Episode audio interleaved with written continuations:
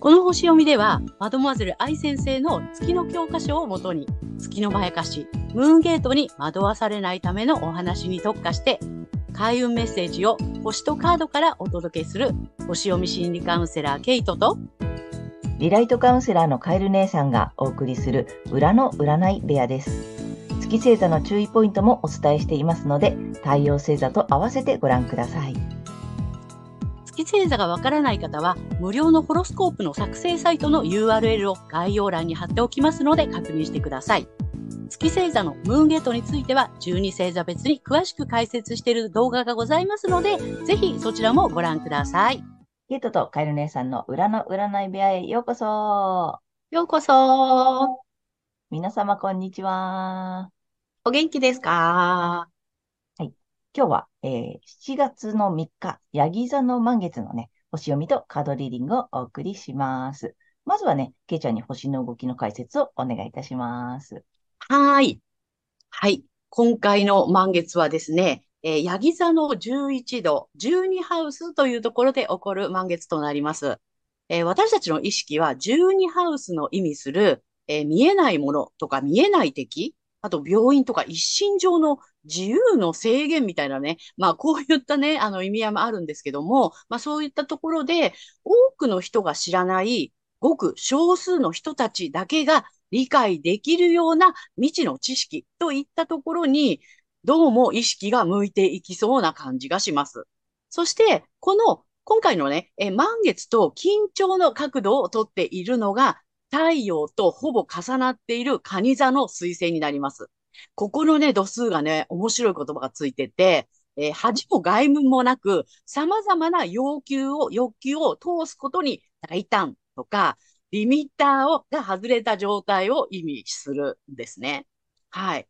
なので、このリミッターが外れた状態の彗星、つまり通信とかメディアとかね、まあ、教育とか、あの、文学広告っていう意味もあるんですけども、まあ、そういったね、あの、メディアとかが、恥も外文もなく、様々な欲求を通してくるように、えー、感じるような、あの、場面があるかもしれません。はい。そして、私たちは潜在意識でまたはですね、病院とかね、自由の制限などの、まあそういった12ハウスの事象を通じて、多くの人が知らない、ごく少人数のね、人たちだけが理解できるような未知の知識や情報などといったところに意識が向かいそうです。で、それによって様々な違和感とかね、葛藤、場合によっては不快感や恐れっていうのを感じるかもしれませんが、えー、これ木星土星がこの月と太陽にそれぞれ調和的な角度をとっていて、幸運の小三角形と言われるね、小さな三角形がね、え形成されています。で、さらに、ゆりかごと呼ばれている、このね、救いの手が差し伸べられるとされる特別な配置もできていますので、まあそういったところでね、あまり心配しすぎなくてもなんとかなるかなっていうような感じですね。はい。そして個人的には、無意識的に馴染みのない専門的な知識を追求したいというようなまやかしにとらわれてしまうかもしれません。はい。で、まあ、前回のね、新月で、あの、環境に依存しない生き方への変換だとか、より大きなチャンスを求めてチャレンジすることっていうね、それをスタートしまさ、しなさいよっていうふうにね、促されて、で、今回は、まあ、義務、働き方や、えー、健康なエリアにある太陽に、まだ誰も見ていない新たに生まれてくる可能性を、えー、育てていきなさいと。あの、当たり前に隠された素晴らしい可能性を見出して育てることっていうのをね、促されそうです。ね、お羊座の季節に自分の気持ちを私たちははっきりさせてきました。そして、大牛座の季節に具現化のためのね、具体的な行動を起こし、双子座の季節には人とのコミュニケーションも図ってきて、蟹座の季節でさらに可能性を育てていくというね、そんなフェーズに入ったかなという感じです。はい。大きな、全体的なね、流れはこんな感じになると思います。はい。ありがとうございます。ありがとうございます。そうだね。カニ座のフェーズに入ってきたってことだね。そうですね。なるほど。うん。はい。で、まあ、4番目ということなので、一旦完成っていう意味もあったりするんだけど、はい。あの、個人的にはっていうお話でさ、あれ、うん。無意識的に馴染みのない専門的な知識を追求したいというまやかしに惑わされうん。そうっていうお話があったんだけど、これっうん。てやっぱりその月のへその部分でってことなの？そうなんだよね。あの、月がね、あるのはそのジュニハウスっていうところになるので、うんなんか無意識的にね、うんどうもそういうところに、うんそういう度数のところにあるので、そういうところにこう無意識的に持っていかれちゃう感じがするかなという。うんじゃあこれはもうあのうん。各星座、もう皆さん共通にみたいな感じで、なんかうん。月の角度によって、この、なんていうの、ちょっとこの欠損部分がこうん。っちに動いて、くすぐられちゃったりとかうんね。うんうん、っうんうん。て感じなんだね。うん。でもなそんなんか、感じですね。ちょっと、なんかこう言われるとさ、馴染みのない専門的な知識を、うん。なんて、追求したいって、なんか、あるよね。なんかそういう気持ちってちょっとなんかあるよね。あるある。で、やっぱりその見。月ってさ、うんと、焦りだったりとか、こうしなくっちゃみたいな、なんとなくね、うん。そういうね、あの、ネガティブな感情というか、そういうところから発露されていくので、うん、これがあったら、みたいなね、これ。学んだら、みたいな感じ。のうんうん幻想にやられちゃうのかなって。そうだね。なんかこう、駆り立てられるみたいなね。うん、うん。そんな思いがもしかしたら、今回はこういう場所、まあまあ角度がここだから、こんうん、な専門知識を追求したくなるようなことが起きるかもしれないよっていうことだね。そうなんですよ。その辺ちょっとうん。皆さん、あの、注意していただければなっていうことなんですね。そうなんですうね。ん。そう。で、月星座って、やっぱりその、ね、あの、愛先生は欠損だっていうふうにおっしゃってるんだけど、うん。あの、やっぱりいろんなね、日々ご相談とかを伺っていると、小さい頃に、なんかこう、思わされてしまった、こうでなくてはならないというようなね、うん。なんかその、マイルールだったりとか、うん。なんかそういう、本、本来の自分ではない生き方にすごくこう、こだわってしまうとか、うん。そういうところから、ついついそこに無意識に持っていかれちゃうっていう、そういう背景があるかなっていう、うん。思っていて、うんうんあの、ね。あれね、価値観とかね、価値観の偏りではないけれど、なんか当たり前だって信じてるものが意外と自分を苦しめているルールだったりするっていうところが、この月の計算とちょうど重なったりするんだよね。そうなんだよね。うん。愛先生もおっしゃってるけど、月の特性で生きようとすると苦しくなって、まあ人生を壊しちゃうよっていうことをね、あの本の中にも書かれてるし、確かにそうだなって。うんうんうん。うんうん。ケイちゃんもね、最初は信じられないね。ああ、私はね、すごい拒否した。そんなはずないみたいな感うん。じで。そうそう。で、やっぱりすっごく拒絶反応を起こす方が多いんだよね。うん。で、やっぱなかなかちょっとい、パッと言われてすぐ理解できるっていうことでもないしさ、どういうことなんだろうっていうのをさ、一回自分のね、月星うん。座もさ知らないとわからないし、うん。あの、噛み砕いてもらうじゃない？皆さんにもさ。うん。うん。さっき言ってたその幼少期の刷り込みとかさ、その小さい頃に、なんていうの、当たり前だよって言われて信じてきた価値観がさ、実は違ったとかっていう、そんなことでこう生きづらいって感じてる方ってすごく、まあ、ね、私たちもカウンセリングを日々していってさ、あうん。の、たくさんそういう方いらっしゃるじゃない？で、まあ、今回のこのさ、月の欠損って、うん。なんていうの、その、で、各、それぞれ皆さんさ、月星座違うじゃない？うん特にそこにすごく月星座のキーワードのところにね、で、出るんだよね。面白いようにさ。面白いように出てるんだよ。ね。でさ、あの、まあ、ケイちゃんさ、最初にさ、あの、うん、信じられないって言ったじゃない？えーそんなうん、はずないって思ったでしょ？うん、うん。でさ、まあ、私はたまたまさ、月星座も太陽星座も一緒なので、あんまり、うん。まあ、最初、どっちかというとピンとこないってあなるほど。た方なんだよね。うん、だけど、うん、うん。でね、皆さんにも特にやってほしいのが、人のやつなのよ。人のやつね。そうなの。でね、わかるもんね。わかるの。あ結構ね、あの、まあ、カウンセリングでもよく言うんだけど、自分ってなかなか自分のことが見えないんだよね。うん、で、私たちって人のことはすごくよく見える。まあ、人の周りのことだからさ。うん、で、この月の結晶もぜひさ、あの、なかなかね、難しくて理解ができないとかさ、納得いかないとかって思ってらっしゃる方は、ぜひ、あの、いろんな周りのね、近しい方の月星座をぜひ調べてみて、うん。と、めちゃくちゃわかるから。わかるね。面白いように、あの、分かってくるので、あ、うん。こういうことか。で、その後に自分の月星座の特性をもう一回読んでみていただいて、ちょっと、あ、痛いのよね。だから。痛い。受けうん、入れがたい。うん。そすごくがっかりするし。うん、すごく残念な気持ちになったり、すごいなんかね、がっかりもするし、うん。だけどそれってなぜ、じゃあなぜがっかりしたり、いたって思うかって言ったら、図星だからなんだよね。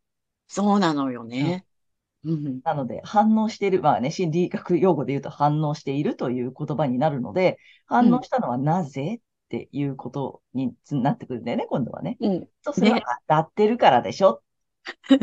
は言われたくないことは、そんなはずないのに、ここまで頑張ってきたのにっていうのがすごく、なんていうの、心うん。の中で騒ぎ出すから、そんなうん。はずないとか、その反発的になったり、受け入れがたいって思ったりするのは、まあそういうことなんですよ。っていうのそうなんですをね、ね。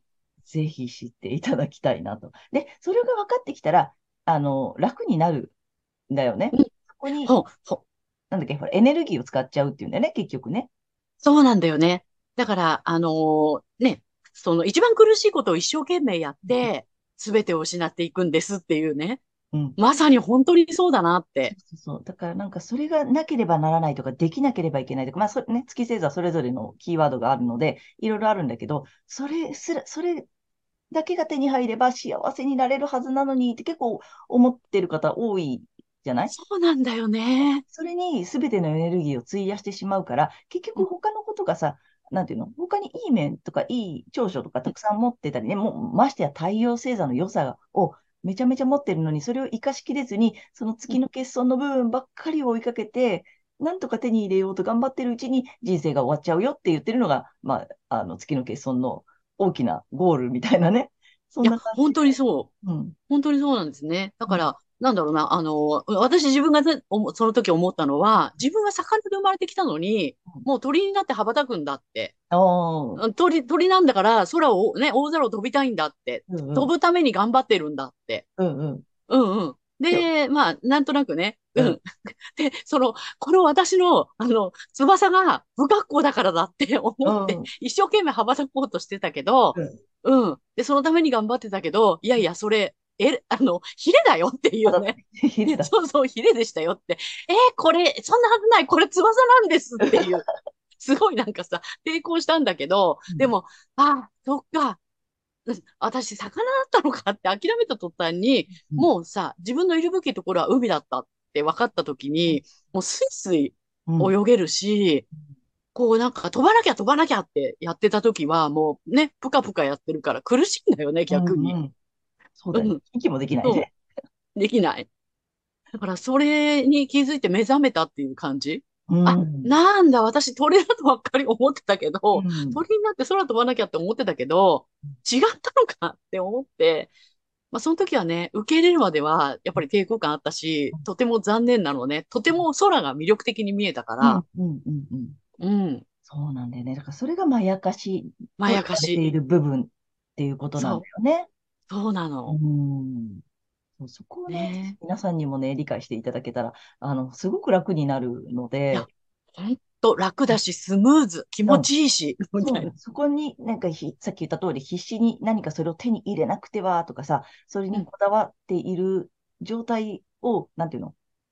ないわけではないのよね。それにこだわらないようになったらうん、すっごく楽になるから、で、うん。太陽星座のね、良さがさ、もうそっちも出てくるから、すごくさ、なんていうの運、運も上がるというかさ、楽になるし、スムーズに物事が進むから、あ、なんかラッキー、ラッキー、ラッキー、ラッキーみたいなさ、そうなの。うん。なんか必死に今までは抵抗してさ、抗って生きてきた、うん。だなっていうことがさ、後になってわかるよね。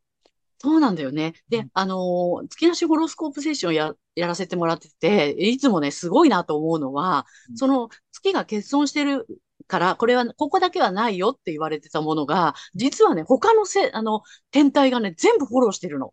ああ、月を、うん。あないのかって一うん。旦諦めたら、他うん。のちゃんと、うん。ちゃんとさ、なんかうん。スムーズに動くんだようねっていう。ん。そうそうそう。だから、諦めた途端に手に入るっていうさ。うんうんうん。うん。なるほど。それ、あ、心理、心理カウンセリングしててもそうだよね。それ一旦諦。めるとさ、他のものとかさ、あとその欲うん。しかったものが手に入るとかってさ、やっぱりその、なんていうの？手放すと手に入るじゃないけどさ、その法うん。則ってやっぱり同じなんだよね。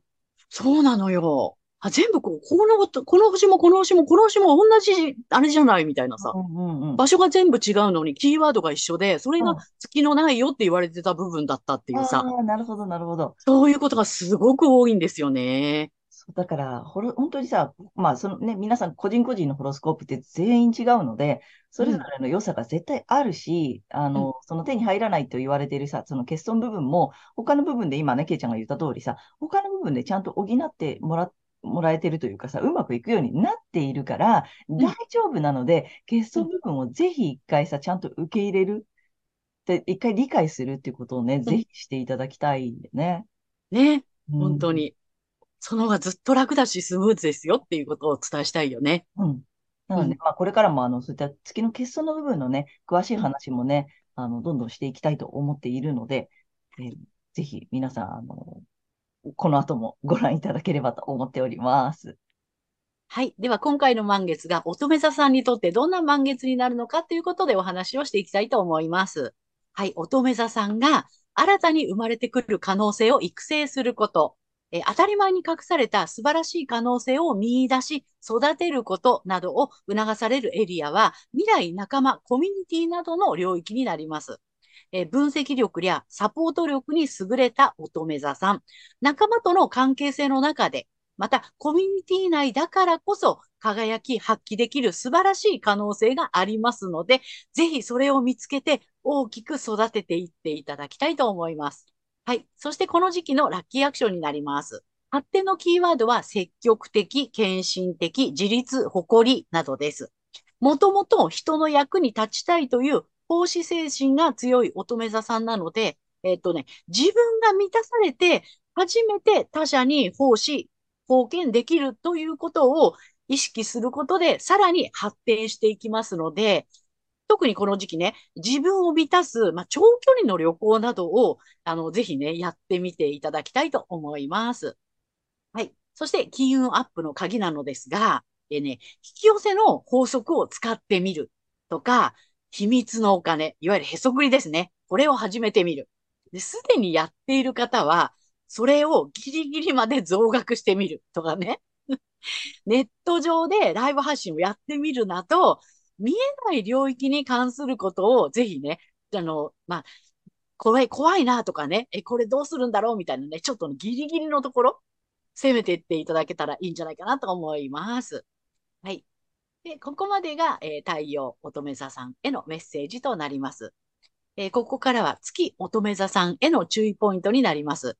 えー月乙女座さんのあの月の欠損ポイントなんですけども、えーこちらがですね、えー地のエレメントの第二星座ということなので、物質的な欠損ということになるんです。で、これ具体的にどういうことかというと、例えば物の管理がなかなかね、こううまくできなかったりとか、そういうことに対して、こう、乙女座的な完璧主義が働いちゃったりだとか、あるいはその、えっと、自己批判、批判的なところが自分に向かってしまって、えー苦しくなっちゃうっていうようなね、そういうところに陥りやすいと思いますので、ぜひそこにはね、あまりこだわらないっていうことをね、あのーちょっと気にしていただけたらいいかなと思います。そして、えこの時期ですね、月にとらわれますと、趣味とか恋愛、子供などがキーワードの自己表現とか創造性のエリアで馴染みのない専門的な知識を追求したいということがね、えー出てくるかもしれませんが、これ月のまやかしなので騙されないようにしましょう。これね、完璧主義働いて、始めたんだから、もうきっちり最後まで、あの、覚えるんだみたいな感じになってしまってね、そこにエネルギー奪われちゃったりっていうこともあると思いますので、やっていただきたいことは、太陽星座のエリアで可能性を見出して育てていくことになります。はい。で、月のまやかしから抜けるためには、反対星座の、えっとですね、魚座さんの回をね、ぜひ参考にされてみてください。これ、反対星座を活用するとリセットができますので、え月と太陽が同じ方には特におすすめになります。はい。星は以上となります。はい、ありがとうございますあ。りがとうございます。あの、月星座が乙女座さんはさ、えっと、簡単に言うと、えっと、ちゃんとしなきゃとか、きちんとしなきゃにすごくこだわっちゃう。で、そうね。うん。ちゃんとできてないわけじゃないし、きちんとしてないわけでもないんだけれども、それにすごくさ、えーなんていうの、まあ、まやかされてるからさ、それがないとえっとさ、ま、ましてやさ、完璧っていうキーワードを持ってるからさ、もっともっと完璧でない私を責めるんだよね。そう。ね。なんか下手に、あの、なんていうの、ハードルが高いし。そうなの。ここダブルで結構これってさ、月星座が乙女座の方ってさ、ダブルで来るからさ、きちんとを追い求めつつ、完璧もにもならなければいけないも同時に来るからさ、うん。ここが揃わないとさ、その、すごく自分が、なんていうの、欠けてる気がしちゃう？ダメに思っちゃうけど、そもそもそれそんなに、そこを追いかけなくてよくって、まずね。うん。うん。で、まあもちろん太陽星座生かしてほしいしさ。で、それがな、追いかけなくても大丈夫だ、なんていうの？まあそれでも大、きちんとしてるし完璧だしさ。なんかそこを知ってほしいんだよね。うん。うん。そここだわる必要全くないよっていうね。うん、そうそうそう。特に乙女座さん、月がね、乙女座さんの方は、そこが一番かなって、いろんな方に思うんだけども、うん、あとなんかさ、すごく綺麗好き。だから女性だと特にさ、なんか、うん、ほら、今流行りの断捨離とかね、そのさ、うん、綺麗に整理整頓できていないとすごくダメとかさ、えーうん、捨てるのが正しいとかさ、うんうん、やたらとそこをずっと追いかけてて、本当は苦手、ちょっとね、実はよ、本当の自分の奥のさ、深層心理の本当の奥行くとさ、本当はなんかそれってめんどくさいとか好きじゃないとかさ、あんまり実は得意じゃないとかっていう気持ちがあるのに、うん。あそのずっとほら、まやかされてるとさ、もっと綺麗にしなきゃ、もっと捨てなきゃ、もっと、もっと、みたいになってる方も。ねね。それで苦しくなっちゃうんだよね。そうなの、そうなの。で、それやめたとしても全然さ、あ大丈夫だっていうことをね、ぜひ知っていただきたいなと、うん、思いました。はい。はい。ということでね、ここからはカエル姉さんのカードリーディングならぬカードカウンセリングに行きたいと思います。お願いします。はい。で、乙女座さん、今回またタロット2枚と最後にね、リアルで1枚引いていきたいんだけれども、えー、乙女座さんまずいきます。ダダン。おあのね、ちょっとね、こっち、あとこっちは説明するね。後でね。で、まずね、えっ、ー、と、ワンドの9なの。はい。うん、あの、棒がいっぱい立っててさ、あの、こう、こう、もう、ちょっと包帯ぐるぐるでさ。うん。うん。で、あの、聖地だったら、なんていうの？まあ、臨機応変にそれでもさ、あの、うん、まあ、戦うまではいかないけどさ、なんとか頑張ってるぞ、みたいなさ、うんと、あらゆる非常事態に備えているとかさ、うん、そんな意味があったりするんだけどさ、今回逆なのね。うん。で、ちょっと、なんつったらいいのかな、危機的な局面というかさ、実は大変だったりさ、本当はあんまりやりたくないことだったりさ、多分ね、あるものが多分気づいてないのか、やつかもしれないんだよね。思うんだけど。うん。本当にそれ、やりたいやつかなとかさ。はいはい。うん。えっ、ー、とね。うん。あ、あとね、ちょっと楽観視しすぎてる。ああ、なるほど。それでもなんとかなるだろう。みたいなやつ。うんうんうん。うん。とか、あとね、なんとかし、し、やっぱりさ、その、なんていうの？こだわりじゃないけど、なんとかしなくちゃいけない、必ずそれはやらなきゃいけないことだろうって、なんかさ、そんな風に価値観の中で信じ込んじゃってる。うん。うん。から、なんていうの？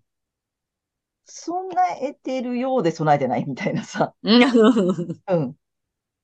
頑張ってるようで頑張れてないとかさ。うん。うん。なんかそんな感じの意味合いだと思うのね。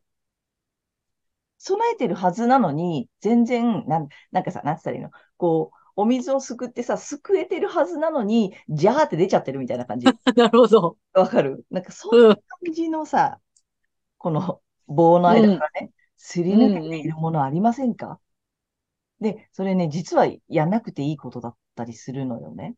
はいはい。うん。なんかそんな意味かなと思った。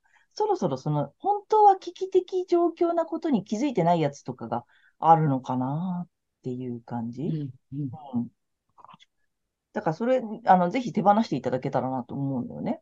うん。あの、あえて苦労しなくていいじゃない。うん、うん。なんか果敢に挑戦することが、ほら、また乙女座さんだからさ、果敢に挑戦して完璧にやりこなすこと。ね、計画的にとかさ。そうそうそうそう。あと深くまで追求してさ、うんうん、やりこなさなければとかさ、うんうん、そんなのちょっと手放してもいいのかな？っていう感じがするの。でね、うん、このカード、実はね、これ、あの、ぽっちゃりうさぎさんのタロットカードなのね。ちょっと新しいんだけど。でね、あの、これ、えっと、まあ、タロットカードって78枚じゃない？で、うん。これ79枚入ってたの。あ、スペシャルなやつなんだ。そうなの。で、なん今回のスペシャルなカードってなんだろうなと思ってさ、まあ一枚一枚こう見ながらさ、あ見てたらね、これだったのね。うん。で、まあまあ特別なカードですよ、乙女座さん。うん。で、これさ、えっとね、これね、面白いね。ハッピー、なんつっけな、これね、リスの意味なの。まあほう。うぽっちゃりうさぎのタロットカードなんだけど、リスがいて、で、うんこの意味がね、ハッピーリスっていうさ、リス、リスの発音がめちゃめちゃ難しいんですよ。あの、日本人が不得意な L と R が出てくるやつなのよ。ちょっと姉さんはちょっと難しいので読みませんが。まあ、うんハッピーリスちゃんっていう意味なわけですよ。うん。まあまあ、どういう意味なんだろうなと思って調べたら、リスって、あの、ほら、いっぱいここに蓄える。うん。だから、その豊かさの象徴らしいんだよね。へえ。うん。いっぱい蓄えられるし、で、あとさ、うん秋のけ、あの、柄でしょ？実りの季節か。そうなの、緑の季節でいっぱい蓄えてて、だからすごく豊かなカードなんだなってうん。思ってさ、まあ、こうやって見てたら、今回、乙女座さんで出た、出たわけですよ。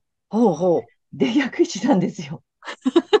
だから、あの、さっきも言った通り、せっかくこうなって蓄えたものが、うん。あのね、間からすり抜けちゃってんのよ。はいはい。あと、すでにある、なんかもう持ってるたくさんのさ、その愛情だの豊かさだのさ、まあお金だの物質だのさ、持ってるはずなのに、なんかだからやっぱりすり抜けるような、うん。に力を注いちゃっていませんか？うん。だからもう、うんよくよくさ、こうなったらさ、全然備えてるし、蓄えてるわけよ。そうよね。すごくいい組み合わせなのね、実は。うん。うこのん。うん。場合ね、さ、聖地だとさ、うん、備えた、備えてる上で、えー、蓄えられてて実りの秋ですよっていう。うん。だから、何か、すごく大事なものがさ、な守、うんと、じゃないものを守っていませんか？うん。うん、大事じゃないものって、ちょっと精査してほしいんだよね。うん。うん。逆効果のことしてるってことだよね。そうそうそう。あの、残していくものとさ、まあ、あるじゃない、新旧の話も出てるでしょ？だから、やっぱり何を残して何を、えー始めていくのか、どうしていくのかっていうのをさ、ちょっとなんかその潜在意識的なところで見直してほしいなってすごく思ったのよ、このカード。で、ぜひこっちにしてほしいね。うん。うん。ぜひぜひ足元の幸せとか、まあね、になってくるのかな。やっぱり。うん。うん だから余計なことに手出さなくてもいいし、で、まあ、新しいところをね、また探していくのもいいと思うし、うん、なんかそんなところをね、ちょっと見てほしいなって思いました。はい。でね、3枚目はまたリアルに行きたいと思います。もうずーっとジャンピング続いているけどね。そう、これね、あの、集合無意識にダイレクトにうね、アクセスしてるからね。はい、来ました、ジャンピング。はい。また来ましたよ、とめざさん行きます。ダダン。お、天の竜ですよ。はい。え、天竜さんね。ああ、伸びやかな成長だって。おー。うん。だからやっぱ成長するためにさ、ちょっとうんやっぱりそう、精査してほしいんだよね。うん。あとなんかやっぱちょっとね、あの、まあ、乙女座さんの特性もあると思うので、ちょっと古いものをやっぱりさ、少し見直すうん感じじゃない？そうね。うん。まあ、また、あの、この話をするとあれだけど、そう地の星座さんだからさ、ちょっと、地的、地の時代に言われてたものの大事にしてるやつでいらないやつを見直すってすごく大事だと思うんだよね。うん。亀座さんってさ。で、うんちょっと、まあまあ、その、少しもうちょっと軽やかなものに移していく？そうだね。うん。もうそれこそ新しい可能性っていうのをさ、見つけてほしいよね。そうそうそう。なので、時代にマッチした。そうそうそう。そこをね、意識してほしいな。うん。めちゃめちゃ思いました。ということで、えーカエル姉さんのカードカウンセリング以上となります。はいえーということで、今回は、えー7月3日、ヤギ座の満月から、えー7月17日までのね、えー星読みとカードリーディングをお送りしました。で皆様、あの、先ほども申し上げた通り、ご自身のね、まず太陽星座ご覧になっていただいていると思うのですが、月星座も調べていただいて、そのね、注意ポイントもぜひご覧になってみてください。で、またね、月のまやかしから抜けるために反対星座も結構効果があるので、うんぜひね、そちらの動画もご覧になってみてください。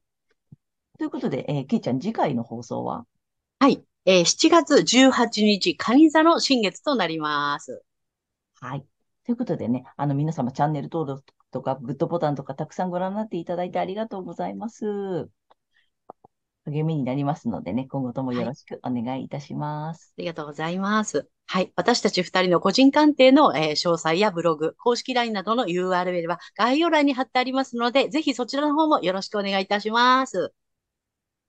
ということで、えー、皆様素敵な2週間をお過ごしください。また次回ね。